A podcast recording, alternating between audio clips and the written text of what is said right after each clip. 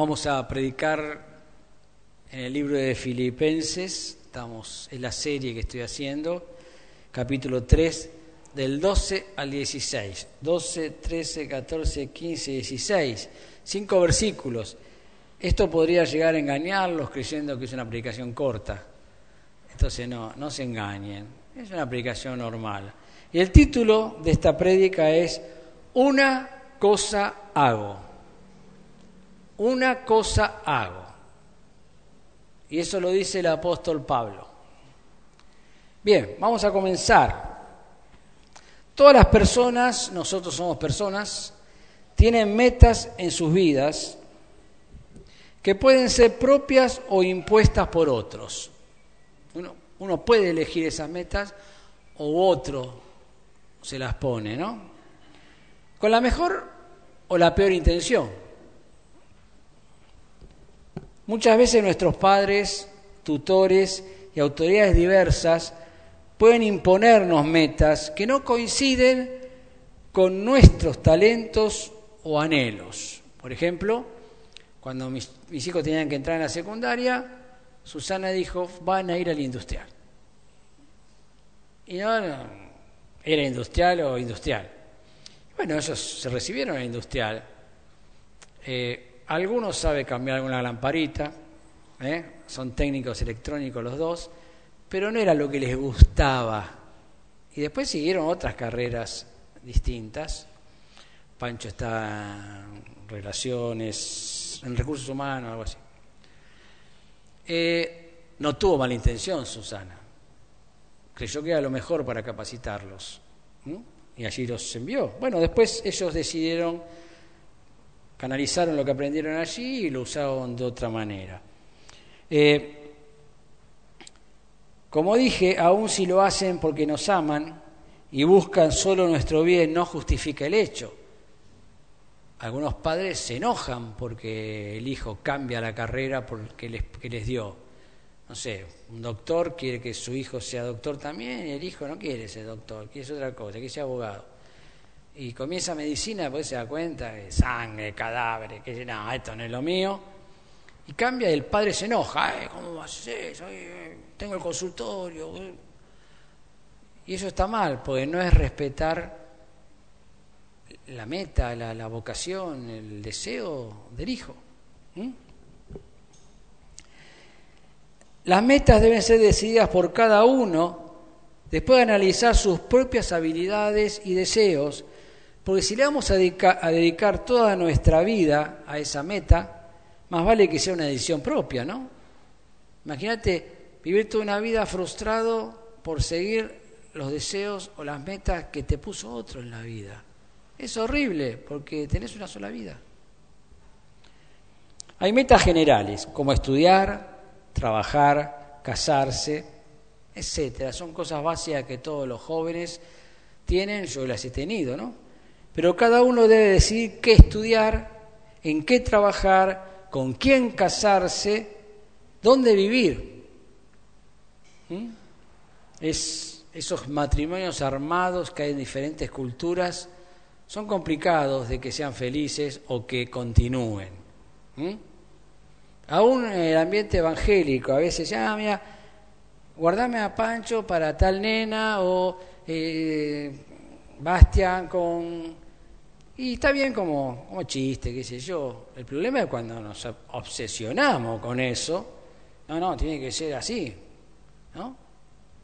El pastor con el hijo del misionero, el diácono. No, los chicos tienen que decidir con quién casarse libremente, siempre que sean el Señor, como dice Pablo en 1 Corintios 7, ¿no?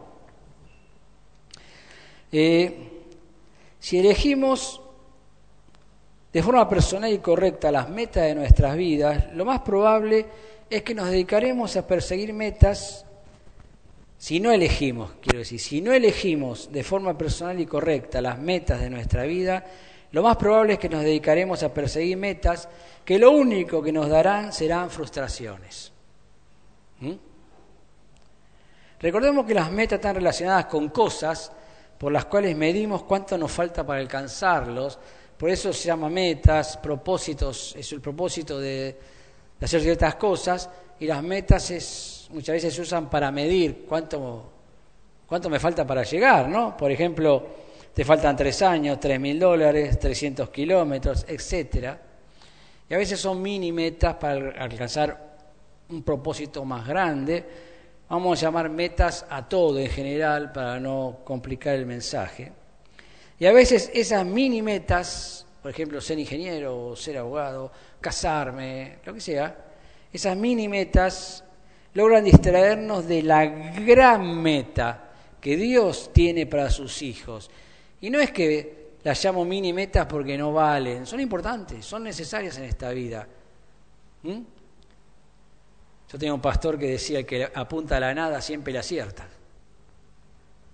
¿Mm? Tenés que apuntarle a algo con tu vida. ¿Qué vas a hacer con tu vida? ¿Para qué vivís? Si alguien te pregunta, ¿para qué vivís? Si yo te pregunto, al salir te agarro, te cruzo, decime, fulano, ¿vos para qué vivís? Muchas veces es una pregunta de los pastores nos hacemos viendo a algunos miembros, ¿para qué viven? Bien,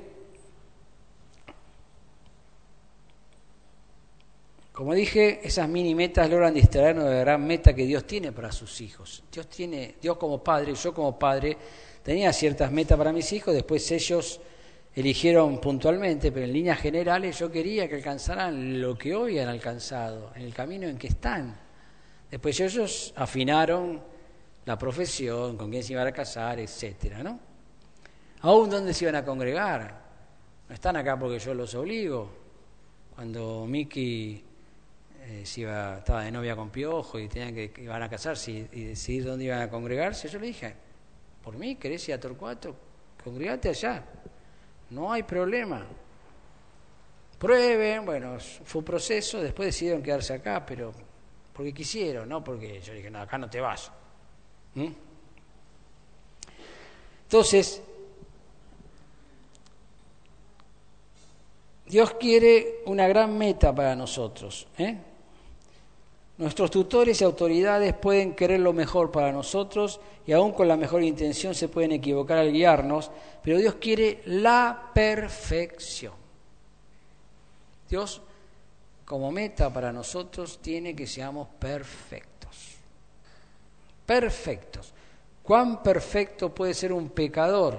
Bueno, todo lo que se esfuerce en la santificación lo va a llevar a la perfección, hasta el grado que, Dios le permita dentro de sus limitaciones humanas. Pero apunta, apunta, y siempre apunta. Se cae, se levanta y sigue apuntando a esa gran meta, dentro de esas mini metas que está haciendo. Estoy buscando novia, pero apunto a la gran meta. Estoy estudiando, pero apunto a la gran meta.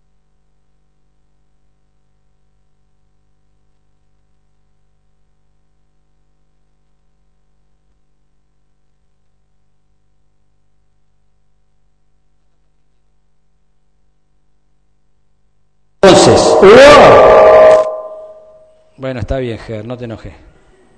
No te digo más nada. Eh, sos susceptible. ¿Mm? Y Pablo se concentró en eso, en esa gran meta, desechando cualquier meta meramente humana que pudiera interrumpirle eso. Por eso él dijo, una cosa hago, que es el título del mensaje, busco la perfección desde el punto de vista de Dios, la aprobación de Dios. Entonces, el primer punto del mensaje es una decisión perfecta. El versículo 12 dice, no que lo haya alcanzado, relacionando lo que viene hablando anterior, anteriormente, en cuanto a la perfección, dice, no, lo que, no, yo no lo alcancé todavía, ni que ya sea perfecto, no lo soy, sino que prosigo, prosigo, me esfuerzo, por ver si logro asir aquello para la cual fui también asido por Cristo Jesús. A mí esta imagen siempre me dio la, la imagen de hay que alcanzar algo, pero yo no llego, pero alguien me ayuda, entonces yo lo agarro. A veces, viste, hay que levantar a alguien que está en un pozo o que está eh, colgado de un abismo Y hay uno que se para firme arriba, lo agarra de los pies bien firme para que, para que esa manera pueda agarrar eso que uno no alcanza para alcanzarlo y traerlo, ¿no? Me da esa idea, porque Dios nos agarró para que alcanzáramos algo. Dios nos tiene en sus manos, ¿para qué? Para que alcancemos la perfección. Bueno, este es mi edecán. Entonces, no es que estamos solos en, este camino a la meta. No, no, Dios está agarrándonos fuertemente para que lo alcancemos. Por esa razón es una meta alcanzable y no debe ser interrumpida, que no haya cortocircuitos entre esa gran meta y las mini metas, que no están mal, vuelvo a repetirlo. Pablo fue un líder cristiano no le interesaba su ranking de popularidad en el ambiente cristiano, al contrario, no era muy popular, que marca una gran diferencia con los líderes evangélicos actuales. Él sabía que el único reconocimiento válido y trascendente era que su trabajo sea reconocido por la Trinidad Divina, las tres personas de Dios, el único Dios verdadero. ¿Eh? Esa mesa de examen que tenemos nosotros todos los días, a ver cómo andamos. Estamos apuntando, ¿eh? ¿A dónde? Sin importar demasiado lo que digan los hombres. Porque los hombres siempre te van a criticar, siempre te van a cuestionar. Lo importante es que ellos estén equivocados y vos tengas razón. El problema es cuando ellos tienen razón y vos estás equivocado. Hablo de hombres maduros, hombres cristianos, ¿no? Él tomó una decisión perfecta, que fue perseguir hasta alcanzar y ver realizadas en su vida las metas que Jesucristo tenía para él. Pues son metas pequeñas también dentro, dentro del plan de Dios que nos llevan a la gran meta, alcanzarla, ¿no? Eh, uno se va preparando para estar acá adelante. No es que aparece, cae como un paracaidista y tira cualquier cosa, porque no está preparado. Él sabía que tan solo era una herramienta más asida por Jesucristo, ¿eh? y le escribió a Timoteo sobre el tema, yo les leo, son a Timoteo 2, 19 al 21, dice lo siguiente, pero el fundamento de Dios está firme, teniendo este sello, conoce el Señor a los que son suyos, Dios te conoce. Manu decía, y cantábamos, tú me conoces, tú me conoces, mi pensamiento, mi levantarme, mi acostarme, Dios nos conoce, no lo podemos engañar. Hay gente que hoy no está acá congregándose. Dios sabe perfectamente por qué razón. Y si esa razón es válida y está perfecto, te fuiste a descansar, está perfecto. Dios lo sabe. ¿eh? Pero Dios sabe también si no viniste por otras razones que no son válidas delante de Él. Como dije, pero el fundamento de Dios está firme, tiene este sello, conoce el Señor a los que son suyos y apártese de iniquidad todo aquel que invoca el nombre de Cristo, de lo malo, apártese de maldad, de lo malo. ¿eh? Pero una casa grande, la iglesia, no solamente de utensilios de oro y de plata, siervos útiles, gente espiritual, sino, y, perdón, sino también de madera y de barro simples, sencillos, rústicos. Hablando de lo cotidiano, en las casas, ¿no? Yo me acuerdo cuando, ahora no sé, no se usa, pero mi mamá tenía la vajilla especial, que la habré visto dos veces en mi vida en la mesa, porque era especial, era para... y las copas, me mudé con esas copas por todos lados, me quedaron las de mi abuela, me quedaron las de mi mamá.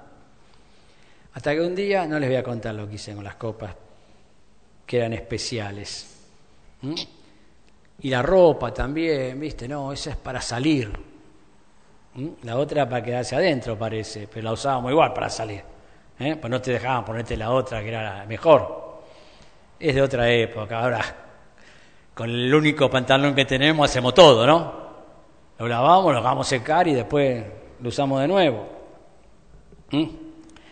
Eh, entonces, unos son para usos honrosos y otros para usos viles. Eh, así que si alguno se limpia estas cosas, de lo que es barro, de lo que es madera, de la carnalidad, de los pecados, de los malos pensamientos, de las malas actitudes, de lo que no coincide con lo que decimos ser hijos de Dios, ¿eh? será instrumento para honra, santificado, útil al Señor y dispuesto para toda buena obra.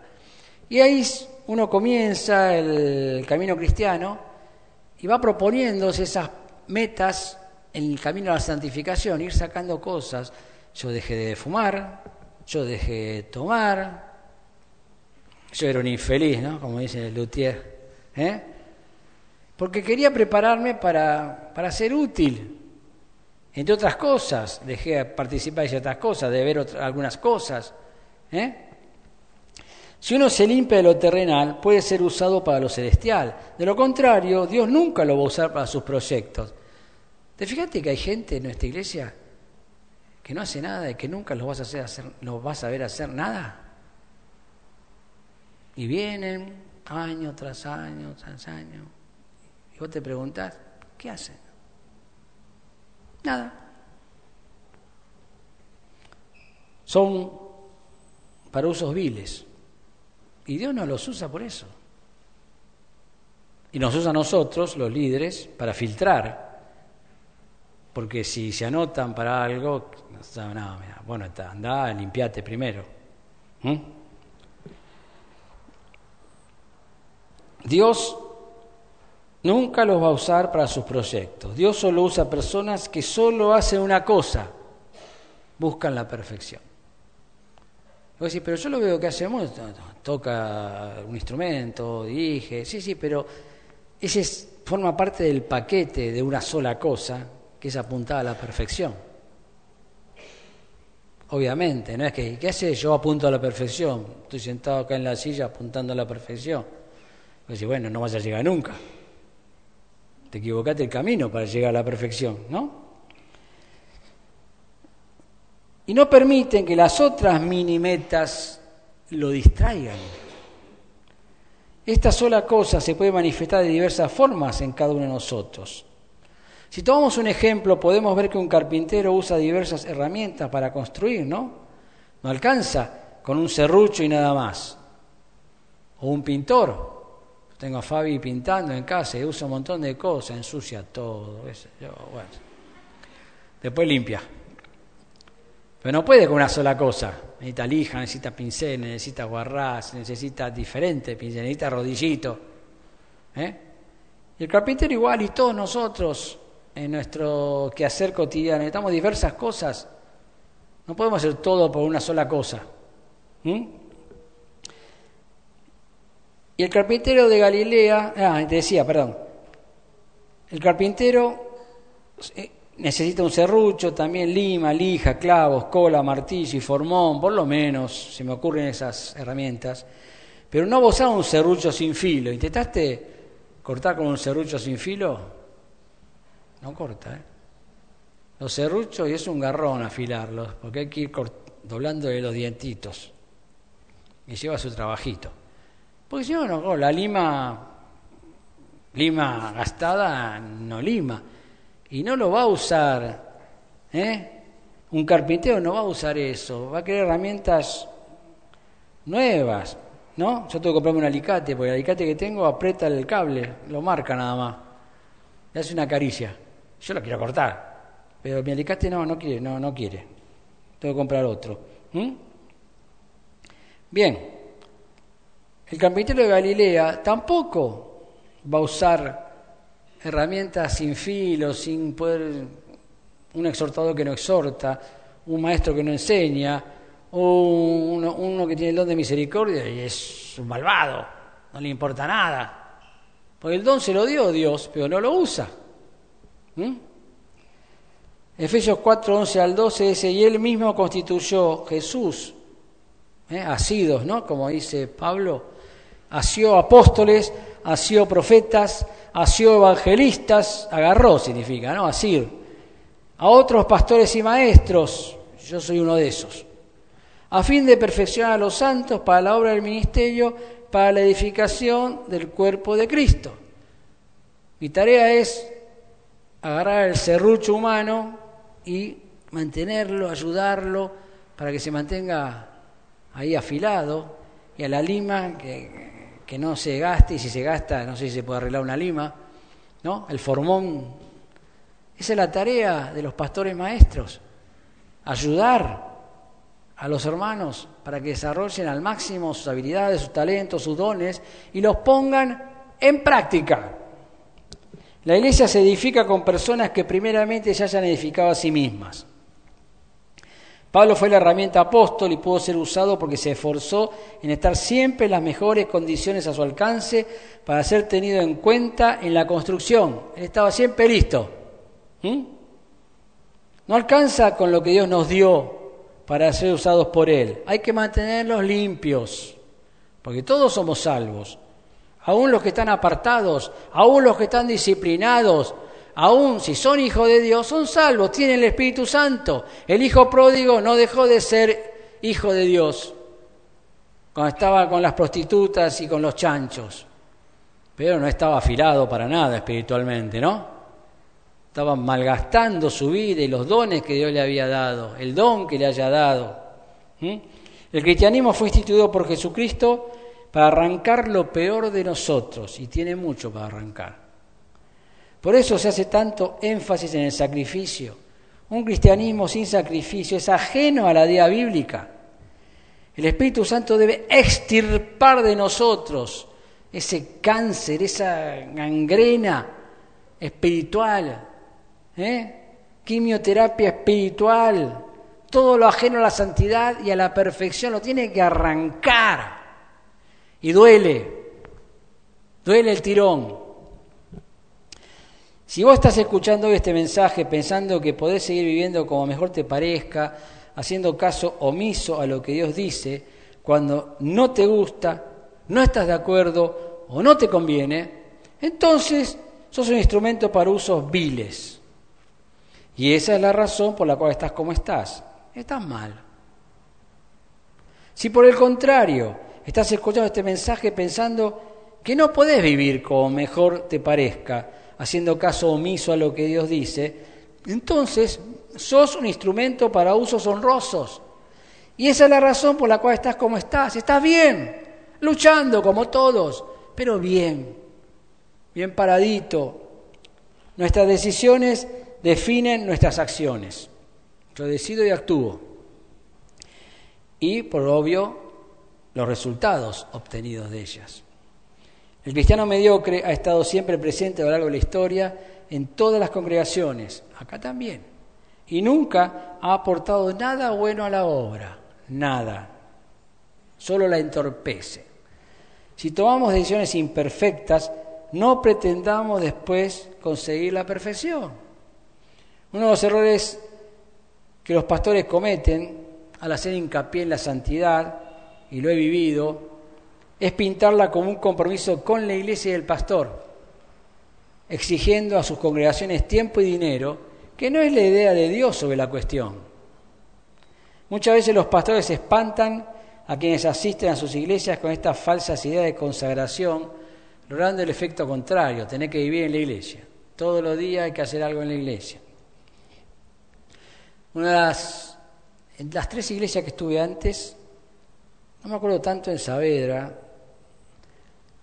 pero cada vez que había un feriado había un día de trabajo en la iglesia.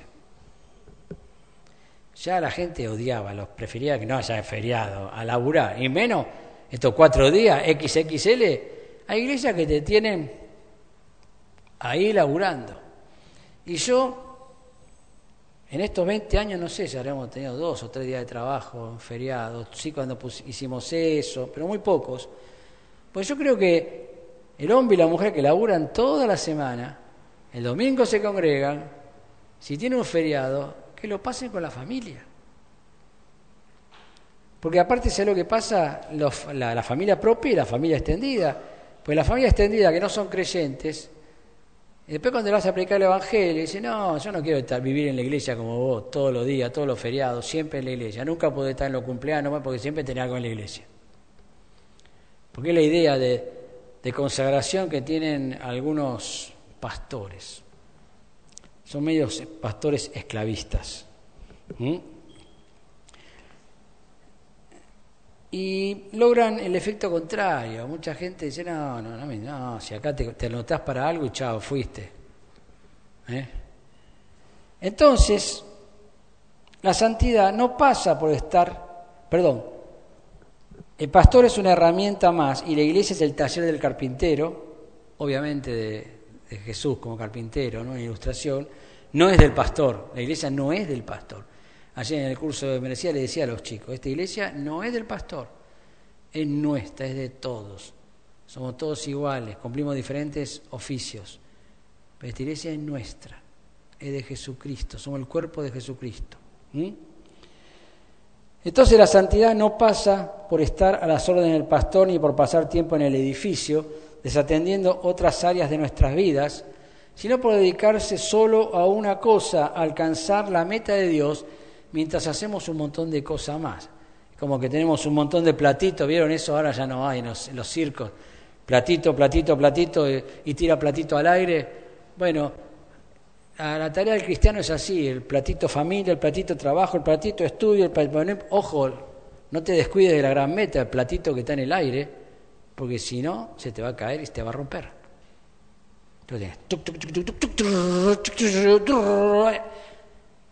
Así vivimos, así debiéramos. ¿Mm? La consagración real reclama 24 horas al día, 7 días a la semana y 12 meses al año. ¿Mm? Acá están incluidos los bisiestos, ¿no? 7 días a la semana. Y siempre acompañados de nuestro gran pastor Jesucristo, asidos, ¿Mm? arraigados. Segundo punto, una meta perfecta. Vimos, el primero era una decisión perfecta. Pablo decidió bien, ¿eh? seguía, ¿eh? para ver si lograba hacer aquello para lo cual había sido, ha sido por Jesucristo. Segundo, una meta perfecta, versículos 13 y 14. Hermanos, yo mismo no pretendo haberlos alcanzado, pero una cosa hago, olvidando ciertamente lo que queda atrás y extendiéndome, me da una idea de extenderme, de hacer el esfuerzo a lo que está delante, prosigo a la meta, al premio del supremo llamamiento de Dios en Cristo Jesús. Todo esto es parte, pero yo voy allá, ¿eh? Yo voy allá. Paramos en McDonald's, vamos al baño, comemos una hamburguesa, pero vamos a Mar del Plata nosotros. No nos quedamos ahí en Chascomús. Vamos allá. Yo voy al cielo. Me caso, tengo hijos, pastoreo, pero yo voy al cielo. Todo eso es parte del viaje. Mi meta está allá, en el cielo. Él siendo apóstol no tenía ventaja sobre nosotros. Así que si lo imitamos podemos lograr los mismos resultados. Los hombres nos movemos guiándonos por ciertas coordenadas llamadas espacio y tiempo. Esto es similar a la cuadrilla de los crisuramas o el juego batalla naval. Por ejemplo, tenemos nuestro culto los domingos a las 10 de la mañana, tiempo. En Libertador 234, San Fernando, Buenos Aires, Argentina, espacio, lugar. También nos referimos de forma similar para analizar nuestra historia sobre este planeta. Hablamos del pasado, el presente y el futuro, detallando tiempo y lugar. ¿Cuándo crucificaba a Jesucristo? Bueno, hace dos mil años, en Jerusalén, en todo Jerusalén, no, en el Gólgota, en el Monte Calvario, etc. ¿Mm? Hablamos del presente, como dije, y dónde ocurrió o dónde va a ocurrir lo que relatamos. Refiriéndose a su meta, Pablo usó parámetros de tiempo para describir su accionar. Y nos sirve a nosotros. Pasado, por ejemplo. Él olvidó el ayer. Cristo Prosigo, ¿eh? Prosigo. Mano, yo prosigo, olvidando ciertamente lo que queda atrás. Voy para adelante, no importa el pasado, ya sea bueno o malo. No se preocupó por los errores ni trató de mantener verdes los laureles que supo conseguir. Este es un buen ejemplo a seguir. Todos hemos cometido errores y pecados que Dios ya perdonó. Y también tuvimos grandes aciertos que Dios ya recompensó aquí en la tierra y también recompensará en el cielo, pero ya son del pasado y hay que dejarlos allí. Allí están. Todo lo bueno y lo malo, ya está. ¿eh? Fíjate los equipos de fútbol, ¿no? Ganan la Copa Libertadores, son campeones del mundo, y después comienzan de nuevo. ¿Para qué? Ya llegaste. Y hay que seguir adelante, a conseguir otra. Diez copas, cien copas, mil copas. ¿No? Todo lo que sea, todo lo que se pueda. En el presente dice que Él se ofreció hoy. Se olvidó del de ayer y prosigo hoy, tiempo presente. Muchos cristianos al principio trabajan duro y siempre dispuestos al servicio, están siempre anotados para todo. Largamente. Eh, cuando llegamos a Olivia a la plaza, tiene 50 minutos de fum, tobogán, pum, pum, pam, pam. Los últimos 10 minutos se quedan sin nafta. Y la vemos con Susana que viene caminando así. Y empieza, oh, vamos a casa, sí. Bueno, vamos a caminar. Y muchos cristianos son así en la vida espiritual. Al principio, de golpe se quedan sin nafta, ¡bom! Y olvídate. A medida que el tiempo pasa, su actitud va cambiando. Pablo no fue disminuyendo su servicio, sino, sino que se mantuvo constante y activo. Yo admiro a muchos hermanos y hermanas que conozco, que no, quizás no son grandes predicadores, son hermanos simples, sencillitos, fieles. Y de que los conozco, todos los domingos están en la iglesia sirviendo. No están nada más, no es que asisten sino que asisten a sus hermanos con lo que pueden hacer, con lo que está a su alcance, de corazón. Y perseveran, y perseveran, y perseveran, y perseveran. Ya están hace 10 años, y están hace 20 años. Y si no se mueren dentro de 10 años, van a seguir estando firmes. Son preciosos, son preciosas. ¿Mm? En cuanto al futuro, él proseguía a qué? Al premio, a alcanzar algo. Él buscó el premio. Toda meta implica una recompensa. Allá vamos. Y es la que nos anima a no abandonar la carrera cuando ya estamos llegando. ¿Cuánto faltan? 30 kilómetros, ya llegamos, ya estamos en Pirán, ya estamos y ya vemos el primer cartel, Mar del Plata. Se entusiasman, digo, no, quédense que es el aeropuerto este. ¿Eh? Falta el, otro cartel, que lo cambiaron, pusieron un cartel nuevo ahora. Y ahí cuando llegamos a la rotonda de Constitución, abrí las ventanillas para sentir el olor del mar. Y estás como la, la propaganda de compar en casa, ¿no? Ah, llegamos, ahí doblás en Constitución y te vas hacia el mar hasta que ya lo estás viendo, ¿no? ¿Eh? Ahí apuntamos la recompensa cuando veas, no Mar del Plata, que diga Jerusalén celestial. Toda brillante, gloriosa, impresionante, con todos los santos. Yo no sé cómo será llegar. No creo que todos los que también vengan a recibirnos. Creo que cada uno va a seguir haciendo su vida, como cuando llega a Mar del Plata o donde sea, y están haciendo cada uno sus cosas, y vos vas ah, contento, mirando, qué sé yo.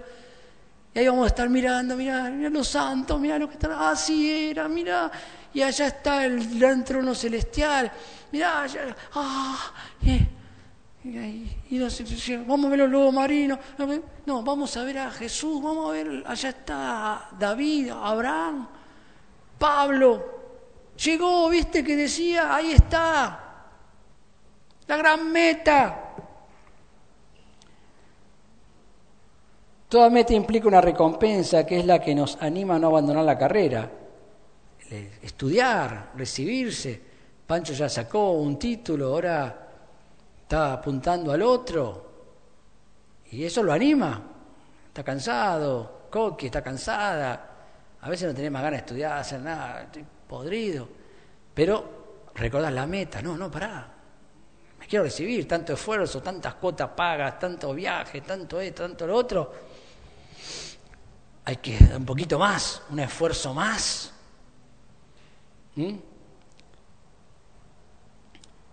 Pero tiene que ser un premio anhelado por nosotros para que nos esforcemos al máximo por conseguirlo. Si no, abandonaremos.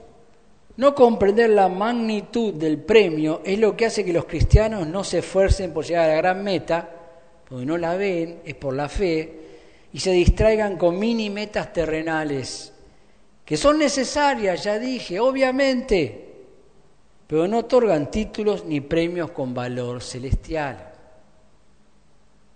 Son temporales. Dentro de mil años, no sé cómo será ser analista, o recursos humanos, ingeniero, o abogado, que yo. Imagino abogado en el cielo, ¿no? Médico en el cielo. Es todo por acá. Es todo para acá y está bien. Necesitamos abogados, necesitamos médicos. Pero no nos confundamos creyendo que eso es lo máximo. Son mini metas válidas, pero mini comparadas con la gran meta. Pablo ya llegó y siguiendo este programa obtuvo su recompensa. Son Timoteo 4, 6 al 8 dice, porque yo ya estoy para ser sacrificado y el tiempo de mi partida está cercano. He peleado la buena batalla, he acabado la carrera, he guardado la fe. Por lo demás me está guardada la corona de justicia, la cual me dará el Señor juez justo en aquel día, y no solo a mí, sino también a todos los que aman su venida. Qué seguridad. dice, ojalá, quizás, tal vez. la tenía reclara. Olvidemos el pasado, hermanos fue buenísimo, olvídate. Fue malísimo, olvídate. Estuvo ahí entre medio, olvídate. Exijámonos al presente. Tengamos claro el futuro y recibiremos lo mismo que Él recibió y que recibieron y que recibirán todos los que aman su regreso. Yo estoy esperando que el Señor venga todos los días. Yo quiero que venga hoy. Yo quiero que venga antes de que termine esta predicación. Tercer punto, una compañía perfecta. Estamos hablando de todas cosas perfectas, porque a eso apuntamos. Versículo 15 dice, así que todos los que somos perfectos, esto mismo sintamos, y si otra cosa sentís, esto también os lo revelará Dios. Por todo lo expuesto, necesitamos entender que la madurez es lo único que hace que una iglesia permanezca unida y si hay diferentes ideas tenemos que analizarlas a la luz del Espíritu Santo. ¿Mm? Todos juntos. Por eso tenemos asambleas. Los líderes dan una guía, analizan y lo presentan a la congregación. La congregación es la que tiene la última palabra, si se va a hacer o no. Y aún pueden sugerir otras cosas. No todo sea a la meta siguiendo el mismo camino. Dios nos da libertad para elegir. Pero de ningún modo dudoso o pecaminoso podremos alcanzar una meta santa. No, no se llega. No se llega a los santos por medio de lo vil. No existe. Por eso hay tanto carnalidad en el pastorado y tantos escándalos. ¿Por qué? Por esos instrumentos viles que se meten a aparentar que son santos. Y una de las mejores formas de cuidarnos para no caer en esto es seleccionando con quienes pasar nuestro tiempo con los perfectos. ¿Qué es lo que Pablo aconsejó a los corintios? 1 Corintios 15, 33. No erréis, no se equivoquen muchachos. Las malas conversaciones corrompen las buenas costumbres. La palabra traducida a conversación es homilia, ¿eh? que describe a una asociación de personas, los que son del mismo grupo. La traducción moderna de la Biblia y la Reina Valera revisada del año 1977, yo tengo la 1960, traducen malas compañías malas compañías. Y hay un dicho famoso que dice, dime con quién andas y te diré quién eres. ¿Mm? No nos asociemos, no nos amiguemos con los que no viven como Dios manda, aunque sean cristianos. O pertenezcan a nuestra familia. No digo que le pegues una patada y lo eches. Pero no intimes, porque no te van a llevar a ningún lado bueno. ¿Mm? 2 Corintios 6, 14 al 7, 1, famoso, no os unáis en yugo desigual con los incrédulos, y lo conocemos, ¿no? Nosotros somos templo de, de Dios, no podemos mancillar el templo de Dios, no podemos dejarnos llevar por los que son del mundo o por los cristianos mundanos.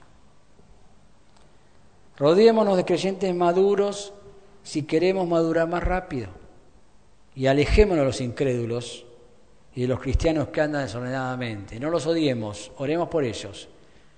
No es que no les hablamos, no es que no vamos más al cumpleaños de la tía Catita porque es incrédula. No, vamos, pero quizás si la tía Catita se maman todo, empieza...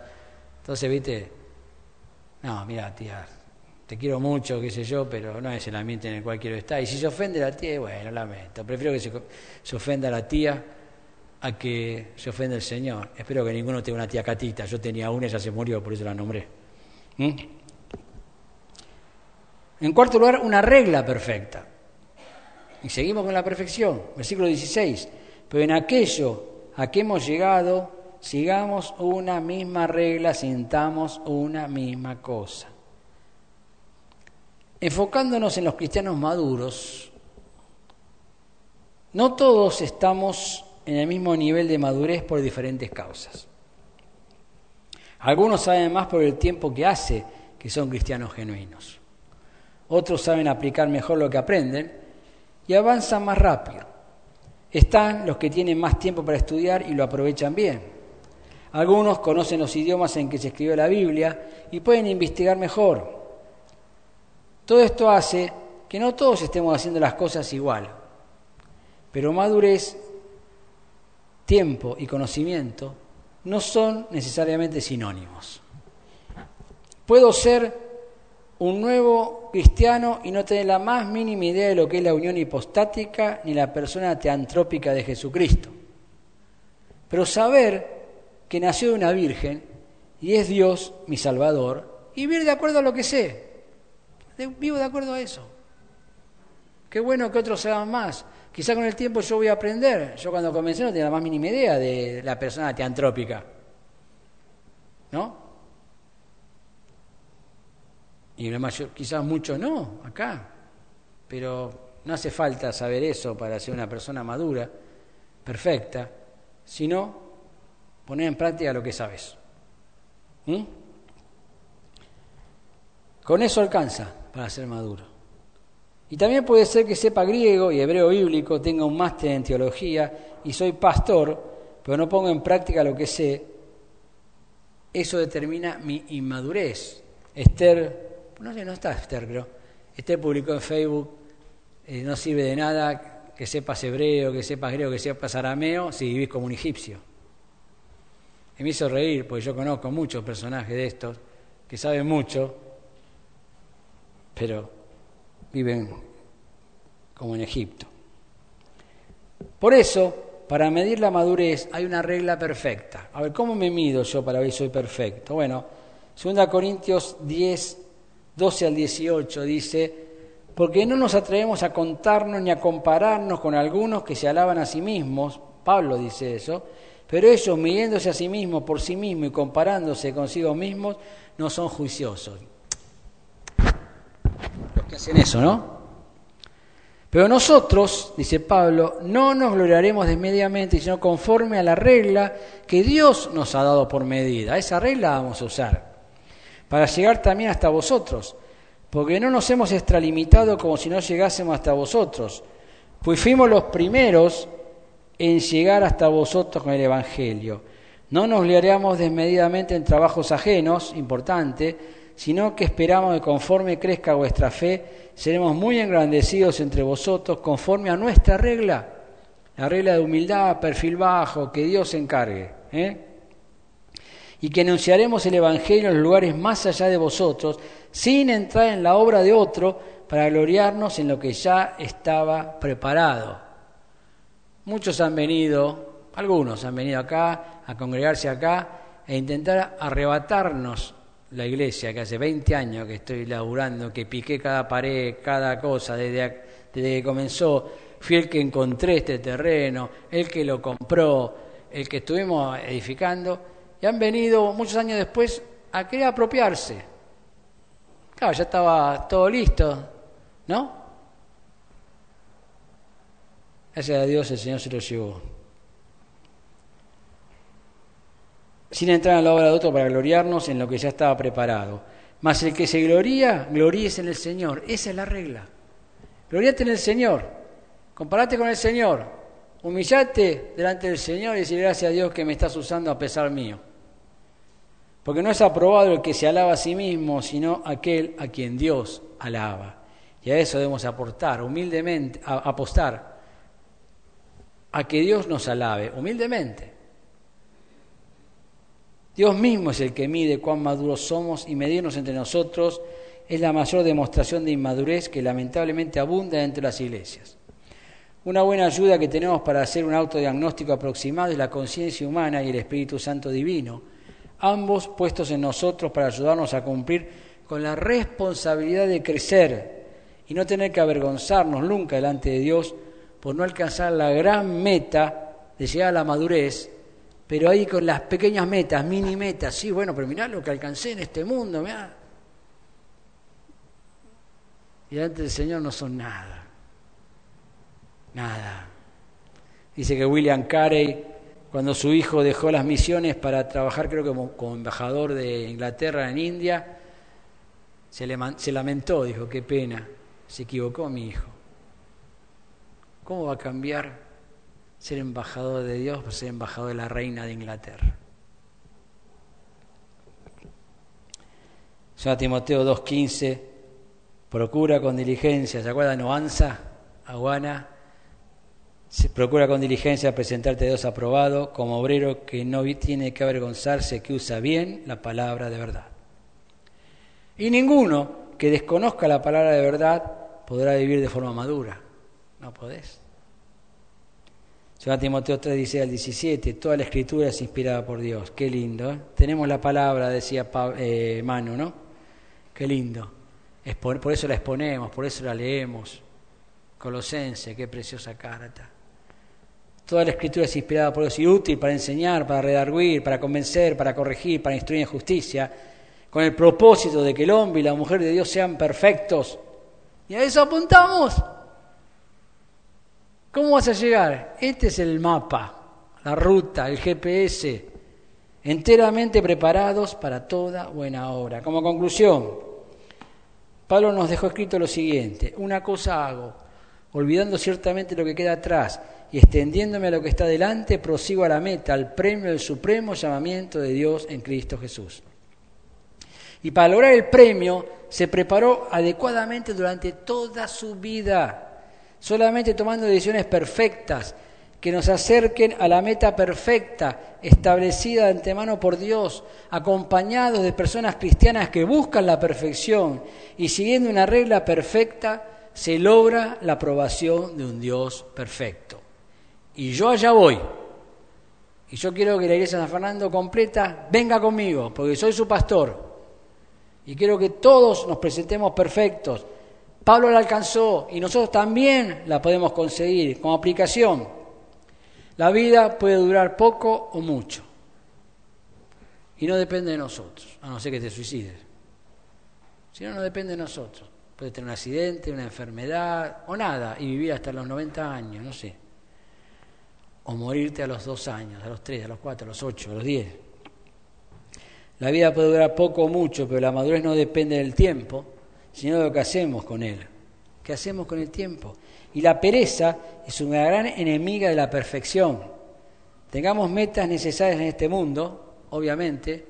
Yo animo a todos los jóvenes a estudiar. Ayer le decía a Mati y a Brandon, estudien, Porque si vos estudiás, tenés un título, cuando salgas a buscar trabajo, vas a poder ganar eh, tres veces o cinco veces lo que estás ganando ahora. Pero si no estudias, todo el resto de tu vida vas a ganar lo mismo y te va a ser muy difícil. Si tenés la oportunidad, ahora si no la tuviste, no podés, bueno, está bien, es lo que tenés.